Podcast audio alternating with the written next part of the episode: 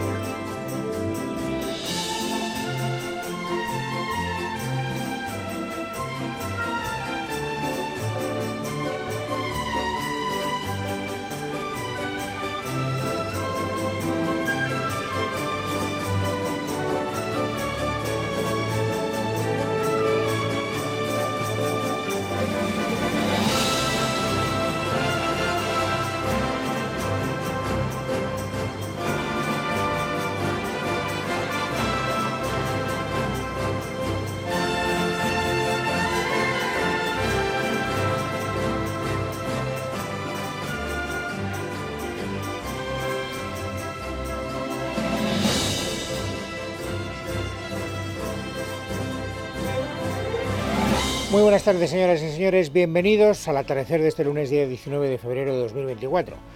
Hoy hay que contar, en primer lugar, el paisaje después de la batalla electoral en Galicia. Ya saben que ayer hubo elecciones y que eh, esas elecciones lo que arrojaron fueron dos datos, yo creo que, eh, en fin, eh, descuellan sobre el resto. En primer lugar, que el Partido Popular retiene la mayoría absoluta y que, por lo tanto, Feijóo revalida el liderazgo dentro del Partido Popular, porque los socialistas habían empeñado en convertir eso en una especie de plebiscito del liderazgo de Fejo, y luego, en segundo lugar, que el Partido Socialista se pega un tortazo verdaderamente monumental.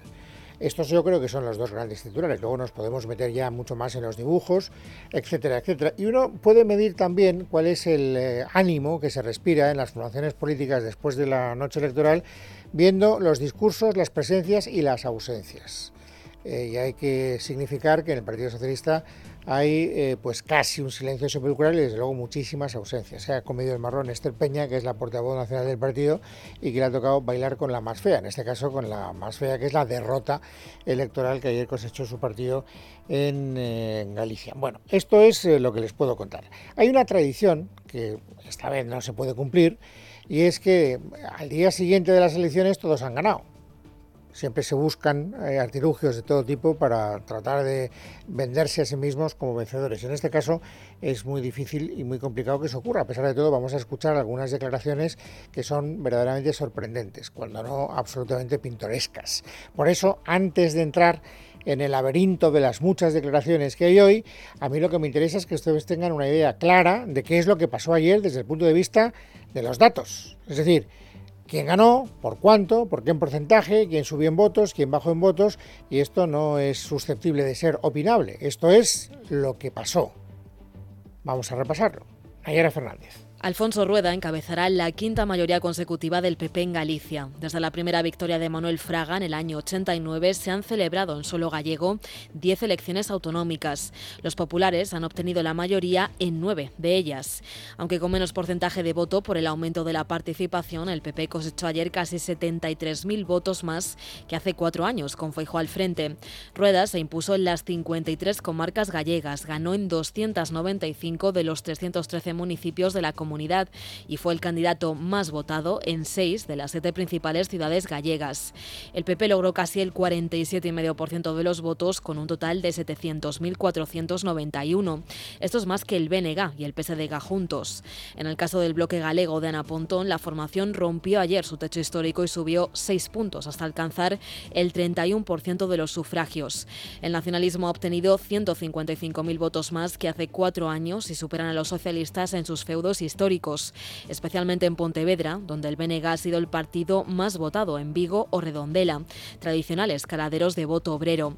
De hecho, si algo constatan estos comicios, es un desplazamiento del voto hacia el BNG en las comarcas industriales que tradicionalmente había ido para los socialistas. Es el caso de Ferrol, donde el partido de Pontón ha subido con fuerza más de 8 puntos hasta casi el 34% de los votos. Lo cierto es que el bloque le ha sacado a los socialistas nada menos que 20 puntos porcentuales en el conjunto del territorio. El PSDG ha cosechado su peor resultado histórico con el 14% de los votos. Los de José Ramón Besteiro se dejaron ayer 45.000 sufragios y se alejan cada vez más de liderar el espacio de la izquierda, algo que no logran desde el año 2016. De los cinco diputados que han perdido los socialistas, dos se los han dejado en Pontevedra, dos en Ourense y otro en A Coruña. Otro de los titulares de la noche se lo llevó Democracia Ourensana del polémico alcalde Gonzalo Jácome. Estos entran en el Parlamento gallego con un asiento que ocupará Armando Gea. Sin embargo, debido al gran resultado del PP, estos no van a tener la llave de la gobernabilidad como pretendían, pero para la historia queda ya ese resultado del 9% de los votos obtenidos en la provincia de Ourense, la única a la que se presentaban. Con menos cariño recordarán la noche de ayer otros partidos como Sumar, donde la candidatura de Marta Lois no llegó ni al 2%, o Podemos, que registró su resultado más calamitoso, obteniendo un 0,26% de los sufragios, superado incluso por Pacma. Tampoco Vox logró su objetivo de obtener esa representación en la Cámara gallega. Sobre la distancia de los bloques izquierda-derecha, esta se ha ensanchado respecto a 2020 a favor de los conservadores. La distancia que separa a estos de las opciones progresistas es de más de 26.000 votos. La causa tiene que ver con la irrupción de democracia urensana, que habría robado más votos a la izquierda, concretamente a los socialistas, que a la derecha. Bueno, estos son los datos. Y con estos datos hay que hacerse una pregunta. ¿Circunscribimos el análisis a lo que es la comunidad autónoma de Galicia, gallega, o eh, nos atrevemos a hacer algún tipo de extrapolación eh, nacional? Estos datos hay que interpretarlos solo en clave territorial o tienen algún otro tipo de lectura pensando en lo que está pasando en la política de nuestro país? Esta es la gran pregunta. Naturalmente ya se han apresurado los partidos de la izquierda, que son los que han perdido, en decir que no conviene hacer lecturas nacionales. Lo que pasa es que hay algún militante socialista que ha hecho una reflexión que a mí me parece absolutamente de sentido común. Su autor, Emiliano García Paje. Si el Partido Popular en Galicia, Rueda, no hubiera sacado mayoría absoluta, Hoy de lo que estábamos hablando son de las consecuencias nacionales, no gallegas del evento. Eso es así, ¿no? No lo discute nadie. Si llegan a perder, las consecuencias son nacionales. El principio de, la decadencia.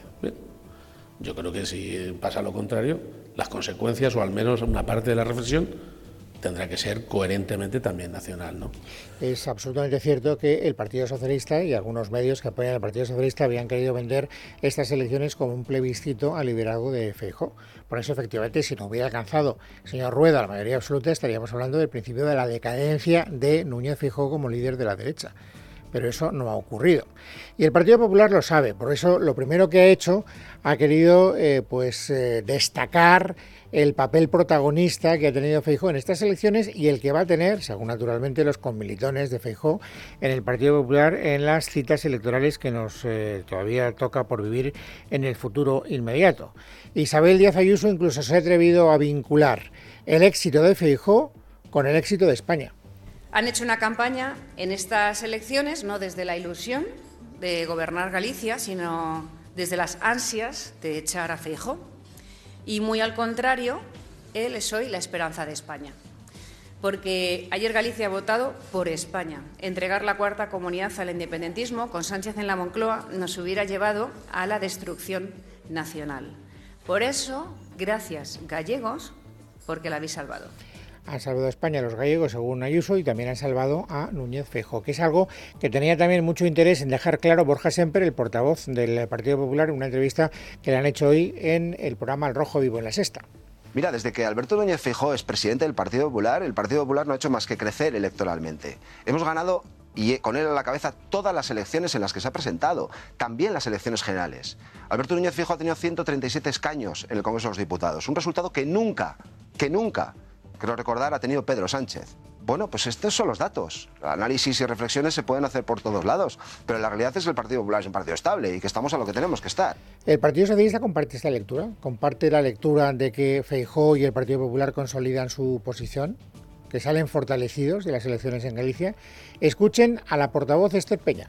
El Partido Popular, que lleva en su boca a diario España, obtuvo en las anteriores elecciones en Euskadi un 6% de los votos o en Cataluña poco más del 4%. Entendemos, por tanto, la euforia del Partido Popular tras un meses en shock tras los resultados que marcaron los españoles en las elecciones del 23 de julio. Necesitaban una alegría, pero los datos que les acabo de dar son irrefutables. Al enemigo ni agua. Por tanto, según Esther Peña, según el Partido Socialista, el PP no sale fortalecido de estas elecciones. Es más, Esther Peña, que habla en nombre del Partido Socialista, dice que sería un error tratar de interpretar lo que ha ocurrido en Galicia en clave nacional. Por ejemplo, lo que está haciendo Sánchez con la ley de amnistía no ha tenido nada que ver, según ellos, con el resultado anoche que se cosechó en Galicia. No creemos que la amnistía haya influido en estos territorios, en estos resultados, perdón, em, porque además en todo caso lo que parece evidente en un análisis preliminar es que el trasvase de voto del Partido Socialista ha ido a otro partido, al BNG, que apoya claramente la amnistía, que es claramente soberanista. En esto coinciden milimétricamente con la lectura que ha hecho Sumar. Sumar se ha pegado otro castañazo monumental, luego hablaremos de Yolanda Díez y cómo queda después de lo que ocurrió ayer en Galicia. Pero hoy Urtasun, que es el portavoz de Sumar, aparte del ministro de Cultura, ha hecho exactamente la misma lectura que Esther Peña. Miren, nosotros no creemos eh, que las dinámicas estatales eh, actuales eh, hayan influido mucho en el resultado gallego. Que el resultado gallego es un, resultado propiamente gallego, entre otras cosas porque si la amnistía hubiera sido un factor determinante para la victoria del Partido Popular en Galicia, el, el no habría sacado el resultado que ha tenido, si la amnistía hubiera sido un factor determinante. Entonces, si lo de ayer no sirvió para fortificar al Partido Popular y no fue de alguna manera una especie de termómetro de cómo está acogiendo la sociedad española los planes de la ley de amnistía que está urdiendo Pedro Sánchez, de que tienen que reflexionar los eh, que perdieron ayer las elecciones, o no tienen que reflexionar. La palabra autocrítica hoy la han utilizado algunos dirigentes del Partido Socialista, pero luego cuando escarbas y dices, bueno, y detrás de esa autocrítica que hay, te encuentras con que no hay nada. El único que ha llegado un poquito más lejos en esa petición de reflexión ha sido, una vez más, Emiliano García Paje. Solo reflexionando y rectificando en algunos aspectos se puede impedir que un ciclo se convierta en un ciclón. Y ese sería el objetivo, evitar un ciclón electoral que arrase mucho más de lo que tenemos pensado y previsto. Pero reflexionar sobre qué, Emiliano, esta es la gran pregunta, que yo creo que te hacen los propios convilidones porque escuchando las declaraciones que se han producido hoy no termina de estar muy claro a propósito de qué tienen que reflexionar. Por ejemplo, Óscar Puente, que saben ustedes que no puede estar callado ni siquiera después de una gran derrota electoral. Ve un micrófono y, en fin, se pone a mil y no puede reprimir la tentación de tener su cuota de protagonismo. Pues hoy hablaba también de reflexión, pero la dirigía, fíjense, hacia un terreno concreto es evidente que el resultado para, el Partido Socialista no es un buen resultado, es un resultado que, desde luego está muy lejos de, las expectativas y, yo creo que también de lo que, de lo que sería deseable. Y habrá que hacer una reflexión porque el problema es más de fondo y, probablemente es un problema que, tiene que analizar el Partido Socialista desde un punto de vista de su implantación territorial. ¿no? Es ahí donde, donde tenemos que hacer la, reflexión más de fondo. O sea que según el señor Puente el problema del Partido Socialista está en la implantación territorial. Es muy probable que tenga razón pero no parece que sea una opinión que compartan otros dirigentes socialistas. La propia Estel Peña no tiene muy claro que sea un problema de implantación territorial. Es más, lo que ha dicho hoy Estel Peña es que ellos tienen muy claro que lo que tienen que hacer es más de lo mismo y además más con los de siempre, con el que ha sido candidato, con el señor Besteiro, que se ha pegado un tortazo monumental, pero si ellos insisten en esa dirección, dice Estel Peña, conseguirán resultados. Gómez Besteiro es el hombre adecuado para realizar este trabajo los próximos años. En Galicia, cuando el PSDG ha repetido candidatura, en la primera ocasión logró el mejor resultado de su historia y en la segunda la presidencia de la Junta. Por tanto, conocemos el camino y ahora lo que nos queda es aplicarlo. Entonces, ¿en qué quedamos? Hay que reflexionar sobre la implantación territorial del Partido Socialista o el Partido Socialista tiene que insistir con las apuestas de su implantación territorial para cosechar los buenos resultados que eh, augura Esther Peña, porque me parece que muy compatibles no son esos dos mensajes, o por lo menos yo no los entiendo como tales. Lo que sí que he entendido es que el Partido Socialista tiene un objetivo muy claro, que es cargar contra el Partido Popular de una manera furibunda. Yo creo que me advierten con toda claridad que el Partido Popular se convierte en un peligro electoral, quiero decir, eh, para Pedro Sánchez y que conviene frenarle cuanto antes. Y en eso están, ¿eh? Hoy han consumido muchísimas energías en poner al Partido Popular a parir. Incluso, fíjense, han utilizado la manera de encajar la derrota para meterse con el Partido Popular. Escuchen una vez más a Esther Peña. Aceptamos como demócratas y con realismo lo que votan los ciudadanos. Creo que en esto sí podemos dar alguna lección a otros partidos políticos de la derecha. Primera patada en la espinilla del Partido Popular, aunque la más fuerte no ha venido por ahí. La más fuerte ha venido cuando Esther Peña ha acusado directamente al Partido Popular, tiene narices, ¿eh? que lo haga el Partido Socialista, de utilizar las instituciones que domina, en este caso en Galicia, para uso propio. Consideramos que el Partido Popular ha cruzado demasiadas líneas rojas, sobre todo durante la última semana de campaña. Los nervios ante un resultado electoral que en esos días se mostraba adverso no justifican la utilización espuria de las instituciones. No hay manera de justificar los SMS de última hora anunciando subidas de sueldos a los funcionarios. No todo vale. Y en esto hay que decir que también se ha sumado la señora Pontón, la candidata del PNG, que ha sido una de las grandes vencedoras eh, en la noche de ayer. Es verdad que no le sirve para mucho salvo para poder decir que ha duplicado en votos al Partido Socialista y que ha crecido extraordinariamente, pero siempre dentro de lo que es la oposición.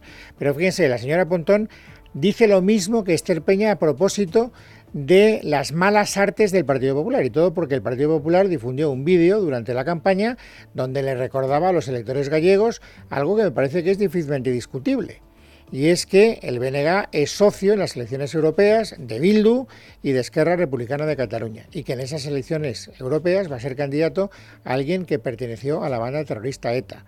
O por ejemplo, que el BNG defiende el derecho a la autodeterminación. O por ejemplo, que sus relaciones con Bildu son más que fluidas. No hay nada que sea, desde mi punto de vista, ni criticable ni además injurioso, porque el BNG hace gala de todo eso. Y sin embargo, fíjense ¿Cómo se lo ha tomado Pontón?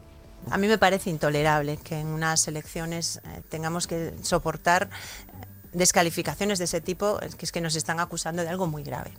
Yo también lo digo que vamos a estudiar bien eh, toda esa campaña porque yo creo que tampoco puede eh, quedar impune acusaciones de este tipo. La quiere llevar a los tribunales esa campaña, quiere judicializar la política. Qué gran contradicción, ¿no? Porque ellos están justo en la tesis contraria. Bueno, respuesta del señor Borja Semper. Yo creo que mis compañeros en Galicia lo que han hecho ha sido reproducir a lo largo de toda la campaña lo que el propio BNG explica que, es y cuáles son sus alianzas. ¿O es que el BNG no muestra continuamente su cercanía a Bildu, partido que lleva terroristas en sus listas? Bueno, yo creo que queda bastante claro que uno de los objetivos de los partidos de la izquierda, de los partidos de la izquierda que pueden hablar, porque hay otros que hoy eh, difícilmente pueden hablar. Por ejemplo, Podemos no puede hablar, Sumar no puede hablar. Eh, todos los que se han pegado el tortazo morgotudo, más vale que se queden callados una temporada. Pero bueno, los que han querido salir y dar la cara, pues lo que han hecho ha sido tratar de cargar contra el Partido Popular. Pero ojo, no solo los partidos de la izquierda, es muy llamativo. ¿Saben quién ha cargado también hoy duramente contra el Partido Popular? Vox. Vox. Su secretario general, Ignacio Garriga, ha salido diciendo, eh, en fin, que no están contentos con los resultados, pero que en gran parte se explican por el papel, desde su punto de vista ignominioso, que ha jugado el Partido Popular. El problema es que el BNG haya crecido en número de votos por culpa de que el Partido Popular y el Partido Socialista permanentemente están blanqueando al nacionalismo. A pesar de eso, nos ha prometido el señor Garriga que van a hacer autocrítica. Autocrítica absoluta, total, evidentemente. Claro que sí. La hemos hecho, la seguiremos haciendo y haremos cambios para llegar, como he dicho, mejor a la gente, para poder explicar nuestro mensaje a pesar de esos medios que usted de alguna manera velada criticaba, pero es una realidad. Insisto, no es algo que sea opinable, son hechos contrastables. ¿En qué quedamos? ¿Hacéis autocrítica sin excusas o empiezas a buscar excusas? Ponte de acuerdo porque tampoco parece que sea muy compatible una cosa con la otra. En todo caso, yo me quedo con la parte primera. Si van a hacer ustedes autocrítica, fenomenal. Pero hagan autocrítica sobre la base de unos datos que sean reales, señor Garriga. Porque hoy la mayor tontería que he oído a nadie en voz alta se la he escuchado a usted hemos entusiasmado, no todo lo que hubiéramos querido, pero algo hemos entusiasmado porque hemos, insisto, crecido y somos la única fuerza, que, única fuerza nacional que ha crecido en votos. La única fuerza nacional que han crecido en votos. Señora Garriga. La única fuerza nacional que han crecido en votos. Ustedes han tenido efectivamente un crecimiento de 5.699 votos Han tenido 5.699 votos más en estas elecciones autonómicas que en las de hace cuatro años. ¿Sabe usted, señor Garriga, cuánto ha crecido el Partido Popular en votos? 73.000. Ustedes han crecido en 5.699 y el Partido Popular en 73.000.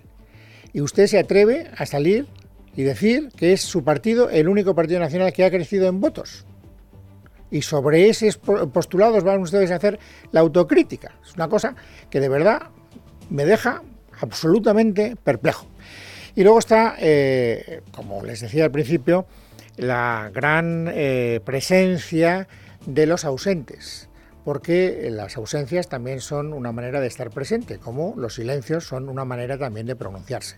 Hoy, por ejemplo, a mí me hubiera gustado mucho ver a Yolanda Díaz salir y dar la cara, porque Yolanda Díaz ha sido una de las grandes personas derrotadas en las elecciones, por doble motivo. En primer lugar, porque ella es gallega, y por lo tanto estas elecciones se estaban dilucidando en su tierra, donde se supone que uno tiene que tener un cierto predicamento. Y en segundo lugar, porque era la primera vez que Sumar se enfrentaba con esa marca electoral, se enfrentaba a unas elecciones autonómicas. Por lo tanto, era la primera vez que teníamos la capacidad eh, de medir su tirón electoral. El tortazo de Yolanda Díaz, o de Sumar, como ustedes quieran, ha sido absolutamente morrocotudo. Morrocotudo. ¿Quién ha salido a dar la cara? El señor Urtasun, el ministro de Cultura, el que hace de portavoz de Sumar. Por lo menos yo le reconozco el valor de tener que salir y poner buena cara cuando todo son borrascas y malas noticias. ¿Y qué ha dicho el señor Urtasun? Pues eh, lo que por otra parte me parece que no tenía más remedio que reconocer, que el resultado ha sido desastroso y que no quieren excusas pues fue una noche difícil, evidentemente, porque no esperábamos, eh, eh, eh, nos esperamos otro resultado y porque no hemos sido capaces, en nuestro primer intento, porque es la primera vez que nos presentábamos, de entrar en el, en el Parlamento gallego. Por lo tanto, miren, el resultado es malo, no vamos a, a rehuir responsabilidades ni a buscar ninguna excusa, como se hace a veces en política, que creo que no es la manera de afrontar este tipo de situaciones. Vamos a ver si lo mantienen y efectivamente se mantienen esa tesis de no buscar excusas. Lo digo porque esta tarde habrá también reunión de algunos partidos políticos y conforme vaya pasando el tiempo, con un poquito más de perspectiva, iremos viendo cómo se matizan estos pronunciamientos que acabamos de conocer y que son los que se han producido en caliente, inmediatamente después de haber recibido el gran varapalo, porque ha sido un varapalo electoral lo que han recibido partidos como Sumar o como el Partido Socialista, por no hablar de Podemos. O sea, Podemos ha tenido menos votos que el PAN. Es decir, lo de Podemos es ya un desastre absolutamente sin paliativos. Pero insisto, las resacas electorales van más allá del día eh, siguiente y por lo tanto esta semana seguro que nos traerá alguna novedad interesante. Esto es lo que les puedo contar, no hay mucho más eh, que llevarse a la boca.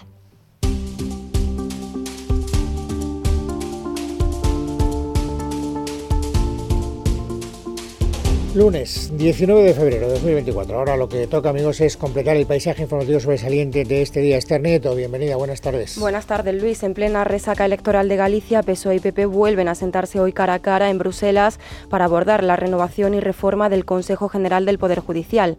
El comisario de Justicia de la Unión Europea, Didier Reinders, recibe al ministro de Presidencia, Justicia y Relaciones con las Cortes, Félix Bolaños, y al vicesecretario de Acción Institucional del PP, Esteban González Pons.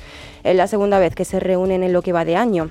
Recordamos que el CGPJ lleva bloqueado cinco años, por lo que la Comisión Europea quiere que se haga de manera prioritaria la renovación para inmediatamente después cambiar el sistema de elección del órgano de los jueces y adaptarlo a las normas europeas. Bruselas quiere dar carpetazo a este asunto como mucho a finales de marzo. Les iremos actualizando toda la información que se conozca de esa reunión. Y por otro lado, el ministro del Interior, Fernando Grande Marlasca, ha acudido esta mañana a la inauguración de una nueva comisaría en Calatayud, en Zaragoza. En ese acto, el titular de Interior ha sido preguntado por las críticas que está recibiendo por la disolución en 2022 del órgano de coordinación contra el narcotráfico en Andalucía, el OCONSUR.